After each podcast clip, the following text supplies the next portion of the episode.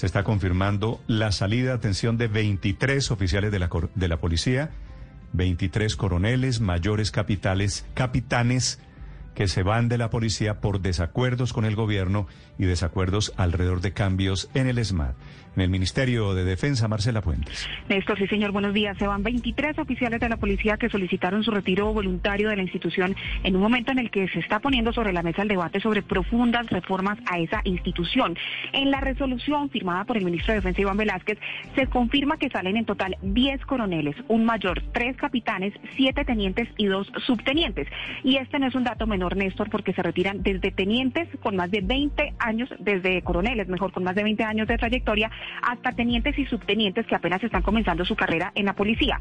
Entre los que se van está el coronel Raúl Vera, quien fue comandante de la policía en Cundinamarca y en Manizales, y el coronel Hernán Darío Gómez de la policía de La Guajira. El detonante, la causa de esta decisión, Néstor, tiene que ver, entre otras cosas, con la expedición este fin de semana por parte del director de la policía, el general Henry Sanabria, de un instructivo en el cual establece nuevos lineamientos para controlar el orden público, específicamente las manifestaciones.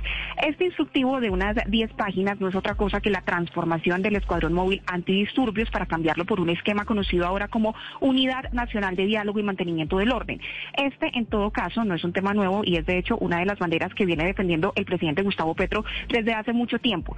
Se rumora que el instructivo no habría caído bien entre algunos integrantes de la policía y esta cascada de renuncias así lo está confirmando. El malestar tiene que ver con puntos como, por ejemplo, los cambios a los procedimientos policiales a la hora de enfrentar afectaciones al orden público, privilegiando el diálogo antes que el uso de la fuerza.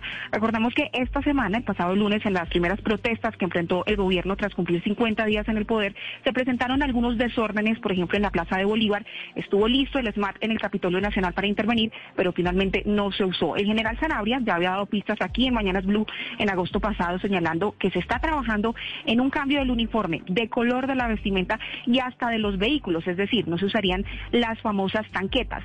Esto se produce además mientras el gobierno intenta sacar de las cárceles a jóvenes de primera línea que fueron capturados por la policía por actos de vandalismo durante las protestas del paro nacional. Pero no es solamente esta directriz, Néstor, también hay desmotivación por otras razones.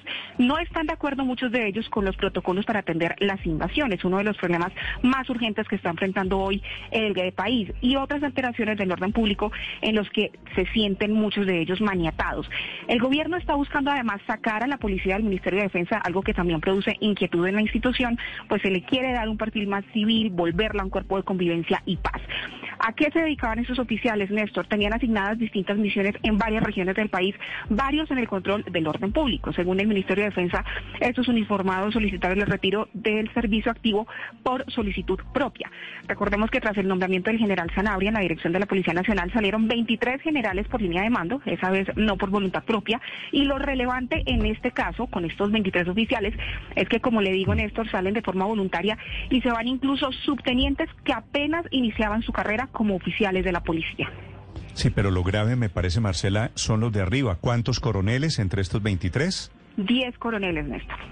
Sí, diez coroneles. Estos son, ¿de dónde salen los generales? Pues de los coroneles. Estos son menos, menos posibilidades de, de que llegue lo que... una una línea, una generación de coroneles. Esto lo que pareciera que está ocurriendo es que se gesta una rebelión en la policía por cuenta de los cambios que ha llegado con el nuevo gobierno. pero no es rebelión, Ricardo, técnicamente, porque rebelión sería si siguiera Desde dentro, claro. Lo que pasa es que al pedir la baja, usted empieza a quedarse sin piezas clave para el desarrollo normal de la actividad de la policía. Pero Ricardo, y con cada coronel gran inconformidad, por lo menos una latente inconformidad dentro de la policía. ¿Cuánto tiempo, cuánto dinero, cuánto se invierte en la formación de un coronel?